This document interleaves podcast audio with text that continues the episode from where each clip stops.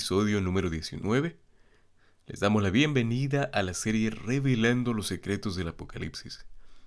Contentos de poder tener un tiempo más y disfrutarlo con cada uno de ustedes.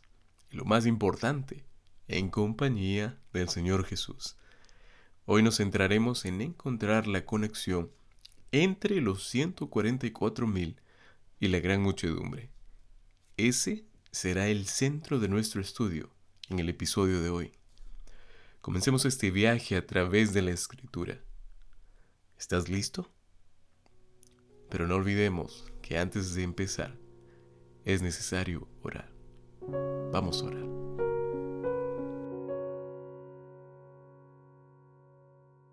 Oh Padre amado, iniciamos un estudio más y no podemos hacerlo sin pedir su dirección.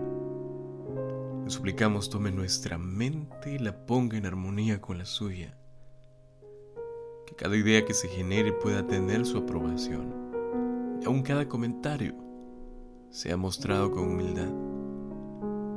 En esta hora sea glorificado y sepan todos que usted es Jehová nuestro Dios, Jehová de los ejércitos. Oramos en el nombre precioso de Jesús.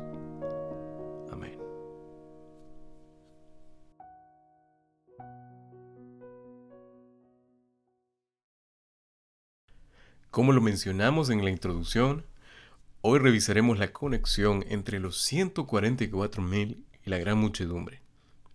Vayamos rápidamente al capítulo 7 de Apocalipsis, versículo 9 en adelante. En este estudio, como todos ya saben, utilizaremos la versión Reina Valera 1960 y si usáramos otra versión, de todas formas sería mencionado. Vamos directamente al texto bíblico. Apocalipsis 7, versículos 9 en adelante. Después de esto miré, y he aquí una gran multitud, dice el apóstol, la cual nadie podía contar, de todas las naciones y tribus y pueblos y lenguas que estaban delante del trono y en la presencia del Cordero, vestidos de ropas blancas y con palmas en las manos. Y clamaban a gran voz diciendo, La salvación pertenece a nuestro Dios, que está sentado en el trono y al Cordero. Y todos los ángeles estaban en pie alrededor del trono, y de los ancianos y de los cuatro seres vivientes, y se postraron sobre sus rostros delante del trono y adoraron a Dios, diciendo, Amén. La bendición y la gloria y la sabiduría y la acción de gracias y la honra y el poder y la fortaleza sean a nuestro Dios por los siglos de los siglos. Amén. Verso 13. Entonces uno de los ancianos habló diciéndome, Estos que están vestidos de ropas blancas, ¿quiénes son? ¿Y de dónde han venido? Yo le dije, Señor, tú lo sabes. Y él me dijo, estos son los que han salido de la gran tribulación y han lavado sus ropas y las han emblanquecido en la sangre del Cordero. Por esto están delante del trono de Dios y le sirven día y noche en su templo. Y el que está sentado sobre el trono extenderá su tabernáculo sobre ellos. Ya no tendrán hambre ni sed, y el sol no caerá más sobre ellos, ni calor alguno, porque el Cordero que está en medio del trono los pastoreará, y los guiará a fuentes de agua de vida. Y Dios enjugará toda lágrima de los ojos de ellos. Es impresionante saber que todos estos eventos acontecerán. Capítulo 7, versículo 9. Dice el apóstol, y miré y he aquí una gran multitud que ninguno podía contar. Si miráramos superficialmente, este grupo sería diferente de los 144 mil mencionados anteriormente. Pero esto no es como lo, como lo vemos. Aunque el primer grupo estaba numerado, y consistía en las doce tribus simbólicas, no literales, del pueblo de Israel. De este segundo grupo se dice, mis amados, que nadie podía contarlo. Tomen en cuenta esa característica. La Biblia nos dijo hace un momento, son los redimidos de cada nación y tribu y pueblo y lengua. Sin embargo, cuando vamos a la evidencia, vemos claramente que los 144.000 y la gran multitud son el mismo grupo. Y lo decimos porque este concepto está basado en el hecho de que Juan usa una técnica literal especial que entra en juego aquí, definitivamente. Según esta técnica literaria, lo que Juan oye primero en la visión y lo que ve posteriormente es en realidad la misma gente, pero, pero mis amados, con particularidades diferentes que vamos a notar dentro de poco. Lo siguiente que hay que mencionar es que lo que Juan ve es realmente la explicación o una explicación de lo que oyó antes. Y vamos a dar algunos ejemplos para que esta idea nos quede más clara. Por ejemplo, en el prólogo del libro, es decir, al inicio del libro, Juan oye una voz, y espero que todos recordemos, si no vamos al texto bíblico, Juan oye una voz fuerte como una trompeta detrás de él.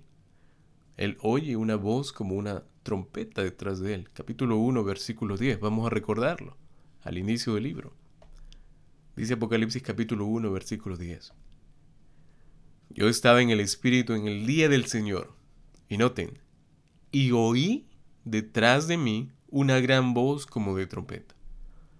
Lo que a Juan le parece que eh, estaba detrás de él era alguien con, como una voz de trompeta. ¿verdad? Entonces, cuando él se da vuelta, no ve una trompeta, sino ve a otro personaje. El mismo Señor Jesús caminando en medio de los siete candeleros. Pastor, ¿cómo sabe eso? Bueno, saltemos al versículo 2 y 3 del mismo capítulo, el primer capítulo de Apocalipsis. Miren lo que dice Juan. Apocalipsis 1, 12 y 13. Y me volví para ver la voz que hablaba conmigo, y vuelto. Nuevamente él se da la vuelta y dice, vi siete candeleros de oro, y en medio de los siete candeleros a uno semejante al Hijo del Hombre vestido de una ropa que llegaba hasta los pies y ceñido por el pecho con un cinto de oro.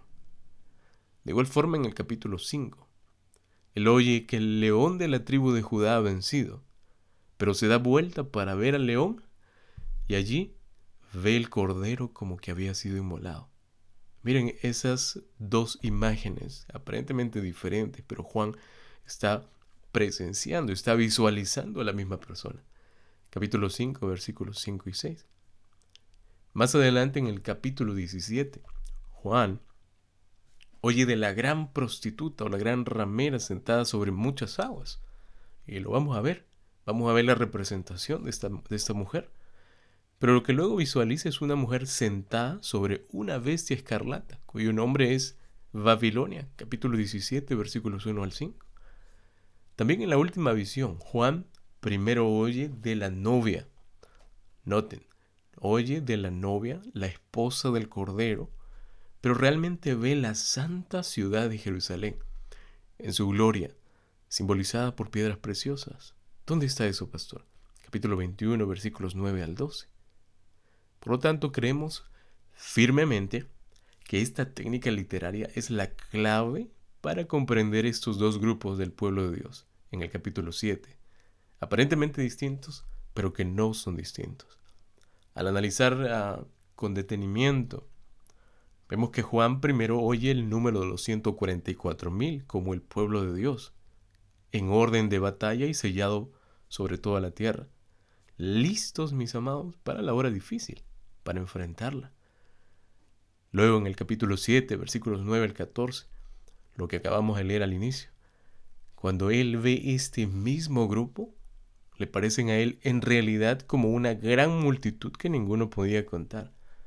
Pero pongámonos a pensar. Si validamos la técnica literaria que acabo, que acabo de mencionar, llegamos a la conclusión de que los 144.000 y la gran multitud son el mismo grupo. Son el pueblo de Dios, pero con roles y circunstancias diferentes. Y lo vamos a mostrar aquí. Pues hay suficiente evidencia para afirmar que la gran multitud y los 144.000 no son tipos diferentes de personas, sino por el contrario, son el mismo grupo. Esto se ve en primer lugar, en primer lugar, por el hecho de que la gran tribulación es una de las ideas principales de ambos pasajes. Pastor, pero ¿cómo esto es posible? ¿Cómo podemos notar algunas diferencias? Bueno, no es tan difícil. La diferencia es que los 144.000, y esto es una de las grandes diferencias, están por afrontar la tribulación. Noten el tiempo en el que me estoy expresando. Están por afrontar, es decir, un evento que está por venir. Están ellos por afrontar la gran tribulación. Versículos 1 al 4. Mientras que la gran multitud ya pasó por ella, ya pasó por la tribulación. Mis amados, es evidente que es la misma multitud. Uno como a punto de pasar por ella y la otra presentada como que ya la ha experimentado, ya la venció. Por eso con total lógica y respetando el contexto, podemos afirmar que es el mismo grupo, solo que en diferentes estados o diferentes momentos. En la primera parte ellos están aún sobre la tierra y en la segunda parte ya están en la gloria. En la primera parte están en la tribulación. Vamos a decirlo así y en la segunda ya han pasado por esta tribulación y son victoriosos. Es interesante notar esta diferencia entre ambos grupos. Y esto debiera llevarnos a pensar una vez más. La victoria está garantizada para aquel que se esfuerza. Bien lo dijo Josué. Mira que te mando que te esfuerces y seas valiente. No temas ni desmayes, porque Jehová tu Dios estará contigo en donde quiera que vayas. Mis amados, nadie que niegue la existencia de Dios o que desacredite la fe bíblica podrá ser victorioso. Únicamente aquellos que reconozcan con humildad la autoridad de Dios y lo asuman como el soberano Rey del universo podrán recibir lo que Dios ha preparado cosas que ojo no veo, ni oído yo, ni han subido en corazón de hombre. Son las que Dios ha preparado para los que le aman. Primera a los Corintios, capítulo 2, versículo 9. Mi querido amigo y amiga, haz tu parte y te garantizo al 100% que Dios hará la suya. Dios no es hombre para que mienta, ni hijo de hombre para que se arrepienta. Él dijo, y no hará, habló, y no lo ejecutará? Libro de Números capítulo 23, versículo 19. Amados, confiemos en Dios, confiemos en Él. Volviendo al texto bíblico, nos llama mucho la atención la expresión que finaliza el versículo 9. Después de la gran multitud, la cual nadie podía contar de todas las naciones y tribus y pueblos y lenguas, que estaban delante del trono y en la presencia del Cordero, vestidos de ropas blancas, y aquí viene la expresión, y con palmas en las manos. Ahora, haciéndole el análisis respectivo a esta expresión, las palmas o con palmas en las manos, tenemos que considerar que las hojas de palma son un símbolo, fueron siempre un símbolo de triunfo y victoria en la palabra de Dios. Por ejemplo, algunos momentos en la historia confirmaban este concepto que les acabo de mencionar. En, cierto momento, bajo la conducción de los macabeos, Jerusalén fue liberada de la opresión religiosa de Antíoco Epífanes, aquel rey Seleucida, allá por el año 168 a.C. Cuando esto pasó, la gente celebró la victoria con hojas de palma y arpas y salmos. Era, era una costumbre celebrar de esta forma. Por otro lado, en ocasión de la entrada de triunfal de Jesucristo a Jerusalén, y ustedes van a recordar ese momento, la multitud los saludó haciendo ondear palmas. Juan capítulo 12, versículo 13, miren lo que dice. Tomaron ramas de palmera y salieron a recibirle y clamaban, Osana, bendito el que viene en el nombre del Señor, el Rey de Israel. Es una costumbre que había anteriormente. Aquí en el, Apocalipsis capítulo 7 nos damos cuenta que los redimidos se presentan como celebrando la victoria al agitar hojas de palma. Lo acabamos de leer en el versículo 9. Y esta celebración tiene como objetivo, ¿qué cosa, pastor? Resaltar un vencedor. En este caso, los vencedores del gran conflicto, o aquellos que pasarán por la gran tribulación, aquellos que han sido sellados previamente. Es impresionante, es realmente impresionante, mis amados, ver esta idea de forma tan clara a lo largo del, del libro de Apocalipsis. Ocho veces hemos podido encontrar esta idea, al que venciere. Noten esa expresión y grábenla en su mente y en su corazón. Al que venciere. La primera vez que encontramos, y lo vamos a mencionar estas ocho veces, porque cada una pareciera que muestra algo diferente. Noten. Al que venciere, le daré a comer del árbol de la vida. Qué impresionante es la idea de poder comer de ese árbol. Es un poco increíble, pero es algo que va a acontecer, es la realidad, porque Dios lo dice así. Apocalipsis capítulo 2, versículo 7. Le daré a comer del árbol de la vida a quién? Al que venciere. Número 2. Al que venciere no sufrirá daño de la segunda muerte. Apocalipsis capítulo 2, versículo 11. Al que venciere no sufrirá daño de la segunda muerte. ¿Cómo es esto, pastor, de la segunda muerte y la primera muerte? Bueno, pues la Biblia, la palabra de Dios, nos da una idea clara de que la primera muerte es aquella muerte que llega a los hijos de Dios antes de la segunda venida. Y la Biblia habla sobre la segunda muerte. Acá lo menciona el mismo texto, capítulo 2, versículo 11. Esa segunda muerte es la que eh, sucederá con todos los impíos.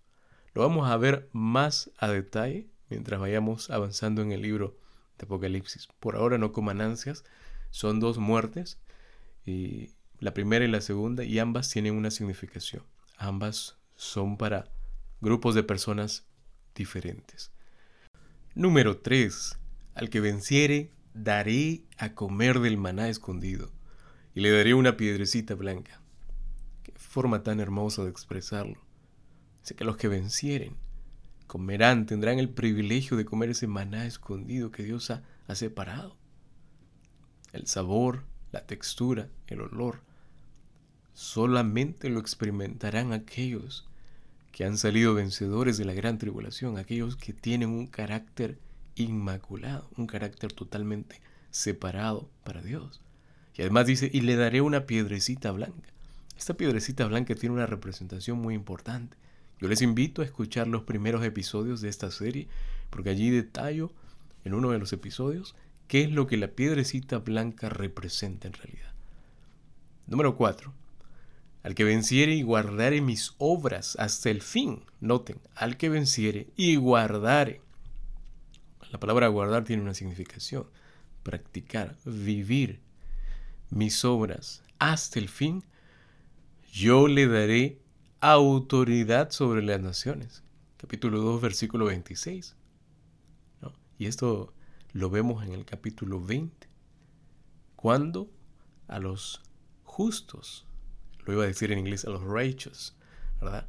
A los justos se les da autoridad para que juzguen. Leanlo allí en el capítulo 20. Lo vamos a, lo vamos a revisar, vamos a llegar a ese punto. Número 5. Al que venciere será vestido de vestiduras blancas. Apocalipsis capítulo 3, versículo 5. Será vestido de vestiduras blancas y ya sabemos claramente lo que representan las vestiduras blancas. Número 6. Al que venciere, yo le haré columna en el templo de mi Dios. Apocalipsis capítulo 3, versículo 12. Al que venciere, nos hará, dice, columnas en el templo de de Dios. Y esta expresión columnas me hace recordar aquella presencia de Dios cuando estaba de noche y de día cuidando al pueblo de Israel. Pero dice aquí, yo lo haré columna en el templo de mi Dios. Vamos a, a continuar. Número 7. Al que venciere, le daré que se siente conmigo en mi trono. Y esto es nuevamente reiterativo, porque lo vemos en Apocalipsis capítulo 20. Pero aquí está eh, siendo mencionado en el capítulo 3, versículo 21. Número 8. El que venciere heredará todas las cosas.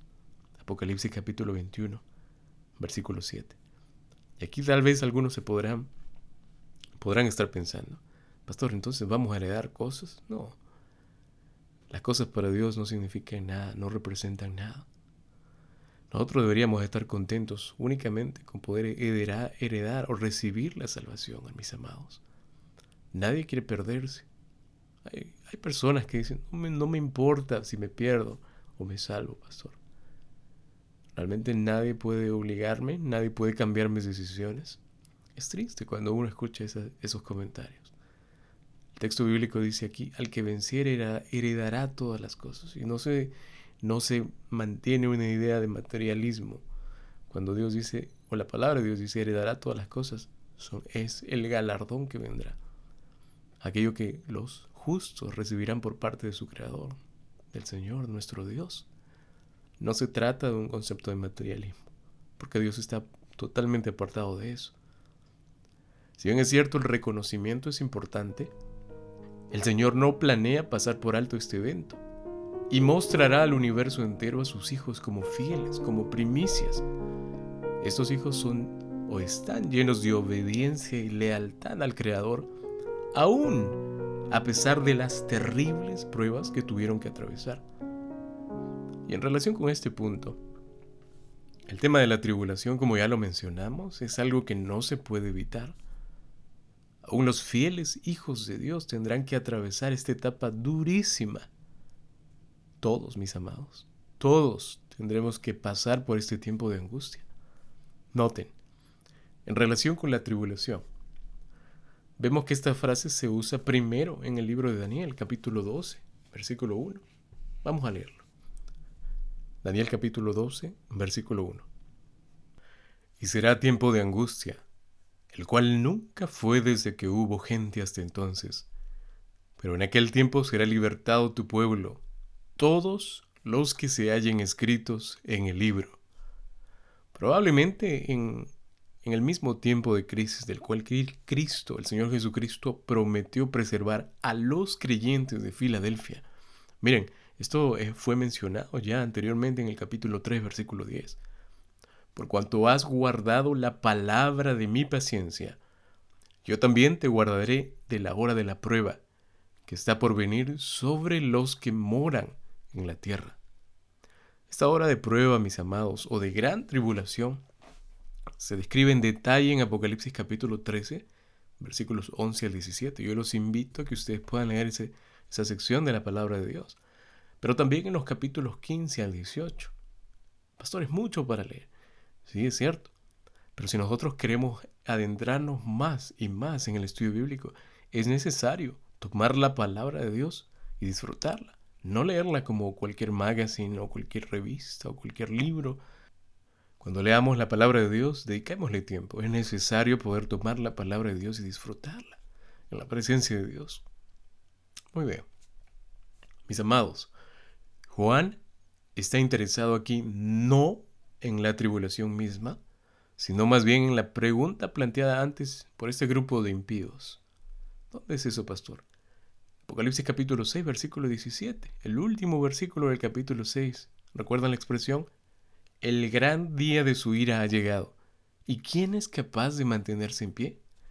Por eso, el grito de la muchedumbre redimida ante el trono revela que su triunfo no es el resultado de sus propios esfuerzos y logros. La multitud redimida no dice nada acerca de sus propios logros.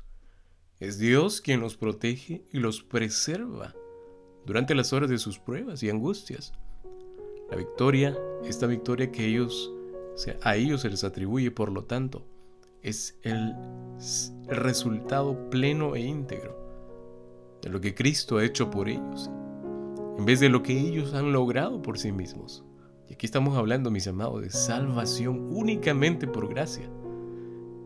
Yendo al capítulo 7, versículos 15 al 17, en estos tres versículos Juan resume lo que él describe más tarde en los capítulos 21 y 22. Hay un, hay un resumen, aquí una conclusión.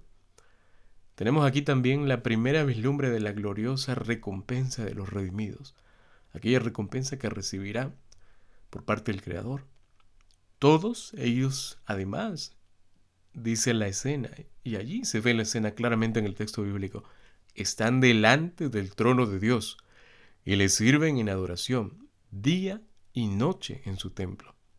Amigos, en las escenas finales que vendrán de la historia de esta tierra, mientras con temor del juicio los no arrepentidos procuran esconderse del rostro que está sentado en el trono y la ira del Cordero, Apocalipsis 6:16, se verán a los redimidos parados ante el trono y ante el Cordero. Qué diferencia, qué contraste entre ambos grupos. Unos parados y otros parados delante del trono y otros procurando esconderse. Miren, este cuadro me, recuerda mucho al, al, inicio, cuando nuestros primeros padres, Adán y Eva, pecaron. Lo primero que hicieron fue esconderse delante de los ojos de Dios. Y allí la pregunta de Dios al llamarlos, ¿dónde estás tú? Toda la Biblia tiene una conexión hermosa e impresionante, que a veces decimos, pero ¿cómo es que Dios ha podido inspirar a los escritores bíblicos de tal forma que estén unificados, escriban con una armonía perfecta, que podemos tal vez saltar de un versículo al otro, de un libro al otro, y encontrar un escrito perfecto. Es, es algo que solo Dios puede hacer, mis amados. Volviendo a la idea anterior, este cuadro de los redimidos ante el trono de Dios, sirviéndole en su templo, nos debe llevar a recordar Apocalipsis capítulo 1 y 6 y Apocalipsis capítulo 5 y 10, donde se refiere que los redimidos son reyes y sacerdotes para Dios. Son dos, eh, dos expresiones que se utilizan, reyes y sacerdotes, ¿para quién? Para Dios. También nos recuerda Apocalipsis capítulo 20, aunque todavía no hemos llegado, pero yo les invito a que lean ese capítulo. Apocalipsis capítulo 20, versículo 6, donde se los pinta a estos personajes en un rol como sacerdote reinando con Cristo. ¿Dónde, pastor? En el reino celestial, después de que Jesús retorna por segunda vez a esta tierra. De igual forma, al ir al versículo 15 del capítulo 7, vemos cómo ellos sirven a Dios en su templo, que evidentemente actúa como el centro del gobierno del universo. Y lo digo de esta forma, porque acontecerá el texto bíblico nos da la idea de que el gobierno, el, centro del universo será la tierra.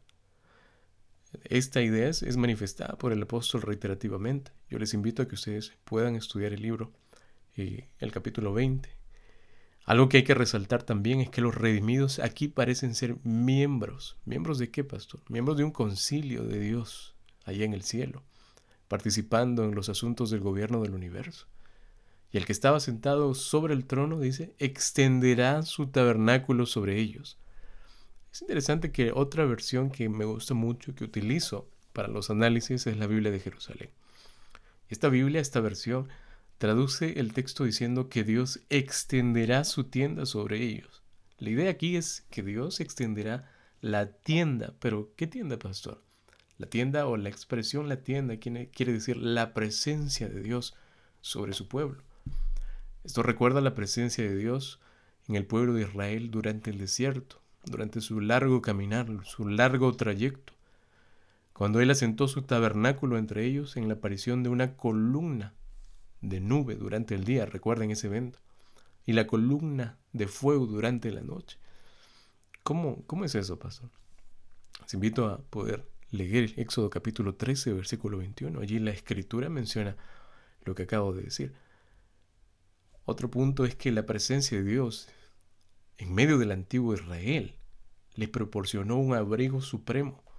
¿De qué, pastor? Del sol ardiente. El sol en el desierto es, es, realmente fuerte. Acabó con muchas vidas. Pero también dice que Dios estaba en la noche para protegerlos de las tormentas y del hambre y la sed. La escritura nos muestra lo siguiente a través del profeta Ezequiel. Ezequiel capítulo 37, versículo 27. Estará en medio de ellos mi tabernáculo, y seré a ellos, dice el texto bíblico, por Dios, y ellos me serán por pueblo. Pero el texto también refleja la profecía de Isaías con respecto a la limpieza de las hijas de Sión y la restauración del monte. Isaías capítulo 4, versículos 2 al 6. Porque sobre toda gloria habrá un dosel, y habrá un abrigo para sombra contra el calor del día, para refugio y escondedero contra el turbión y contra el aguacero. Isaías capítulo 4, versículos 2 al 6. Lo que tenemos en Apocalipsis 7, mis amados, es el cumplimiento máximo del propósito divino. Ya no tendrán más hambre ni sed, ni el sol caerá sobre ellos, ni ningún calor. De igual forma, el profeta Isaías profetizó unos pocos siglos antes, no tendrán hambre ni sed, ni el calor, ni el sol los afligirá, porque el que tiene de ellos misericordia los guiará y los conducirá. ¿A dónde? A manantiales de aguas. Isaías capítulo 49, versículo 10. Amados, el calor ardiente, el hambre, la sed y las lágrimas están entre las pruebas que caracterizan las plagas. Noten esto. Estas plagas, y me refiero también a la gran tribulación. Estas, estas características, calor ardiente, hambre, sed y lágrimas, son elementos que estarán presentes dentro del tiempo difícil, del tiempo de angustia. Apocalipsis capítulo 16. En el Apocalipsis Dios está escudando a su pueblo, lo está protegiendo. ¿De qué, pastor? Si ya no estamos en el Éxodo. Los protege del desierto espiritual en el que se encuentran. La historia se repetirá. La gran tribulación, su peregrinación por el desierto terminará cuando el Señor Jesucristo venga por segunda vez. Por cuanto la presencia de Dios provee refugio, mis amados, estos justos ya no experimentarán las pruebas de la vida que ahora tú y yo experimentamos. Pues la palabra de Dios nos promete no más lágrimas, ni muerte, porque Dios enjugará cada lágrima de sus ojos. Y aquí se hace una vez más realidad lo que Isaías anticipó ya. Isaías 25:8 destruirá la muerte para siempre, y enjugará Jehová el Señor toda lágrima de todos los rostros, y quitará la ofrenda, la afrenta de su pueblo, de toda la tierra, porque Jehová lo ha dicho. Qué impresionante. No podemos concebir la idea de que no haya muerte.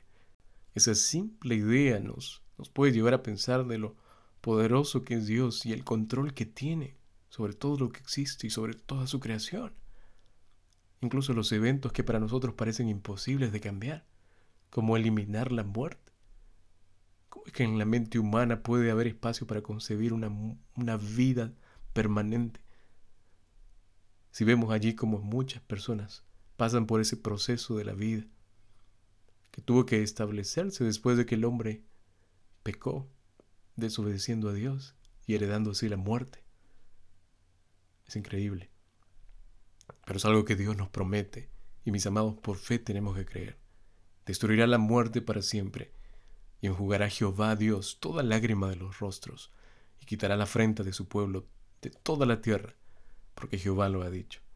Al final del libro Juan exclama, He aquí el tabernáculo de Dios con los hombres, y Él morará con ellos, y ellos serán su pueblo, y Dios mismo estará con ellos.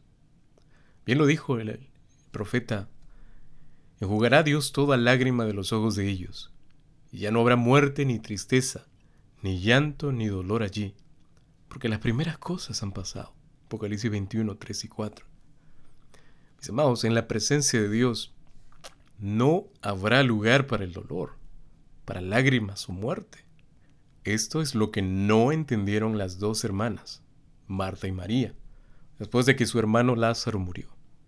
Pues ellas manifestaron esto en palabras. Juan capítulo 11, versículos 11, versículos 21 y 32.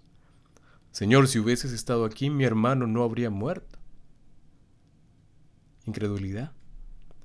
La presencia de Cristo con su pueblo, mis amados, en la tierra nueva, es una garantía firme de una vida caracterizada por la inexistencia del dolor, lágrimas, muerte o cualquier prueba. Apocalipsis 21.4 la presencia visible de Cristo, mis amados, pastoreará a los redimidos y los guiará a fuentes de agua de vida.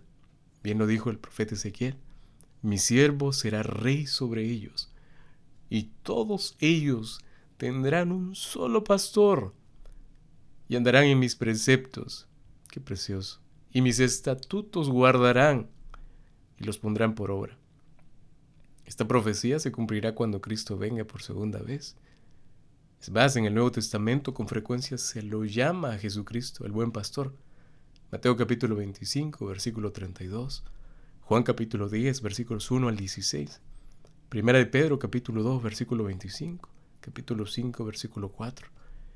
Cristo, mis amados, pastorea a su pueblo aquí en Apocalipsis capítulo 7, versículo 17. Al final, Él los pastoreará. Finalmente, el criterio divino para la salvación ha sido siempre el mismo para todas las generaciones.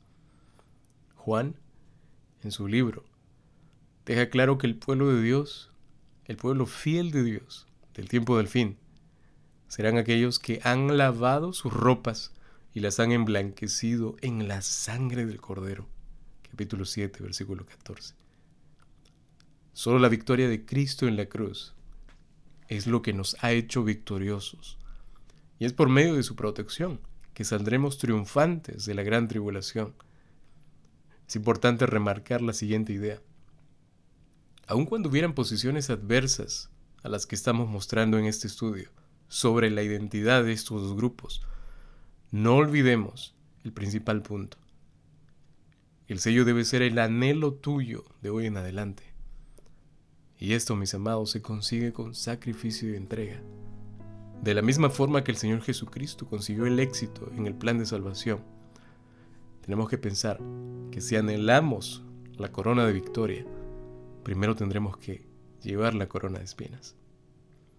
Nuestro Dios puede alcanzarte donde quiera que te encuentres. Y recuerda, un acto de íntegra sumisión a Dios traerá consigo una ganancia eterna allí donde estás, te invito a orar. Oremos. Oh Dios, cuán maravillosos y perfectos son sus planes, Señor. No imaginamos cómo sería esta vida si usted no estaría presente.